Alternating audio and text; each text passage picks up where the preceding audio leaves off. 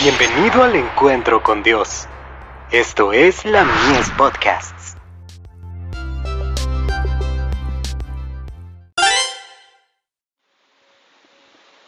La fe por la cual vivo. Fortalecidos por el Espíritu.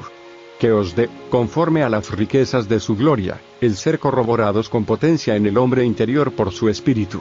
Efesios 3, verso 16. Dice Jesús, todo cuanto pidiereis en la oración, creed que lo recibiréis ya, y lo tendréis.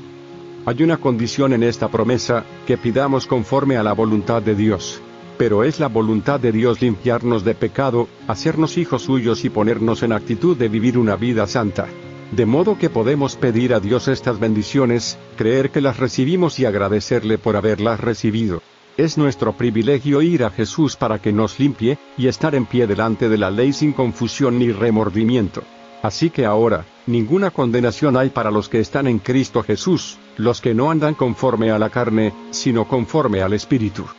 Ahora bien, ya que os habéis consagrado a Jesús, no volváis atrás, no os separéis de Él, mas todos los días decid, soy de Cristo, pertenezco a Él, y pedidle que os dé su Espíritu, y que os guarde por su gracia. Puesto que es consagrándoos a Dios y creyendo en Él, como sois hechos sus hijos, así también debéis vivir en Él.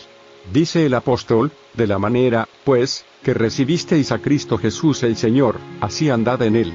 El camino a Cristo. Páginas 37 y 38. El Espíritu provee la fuerza que sostiene en toda emergencia a las almas que luchan, y batallan en medio del odio del mundo, y de la comprensión de sus propios fracasos y errores.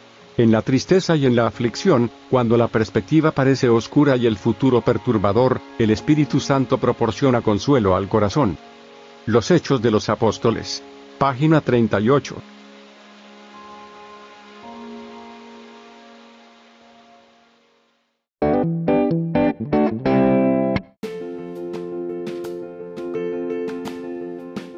Visítanos en www.ministeriolamies.org para más contenido. Dios te bendiga.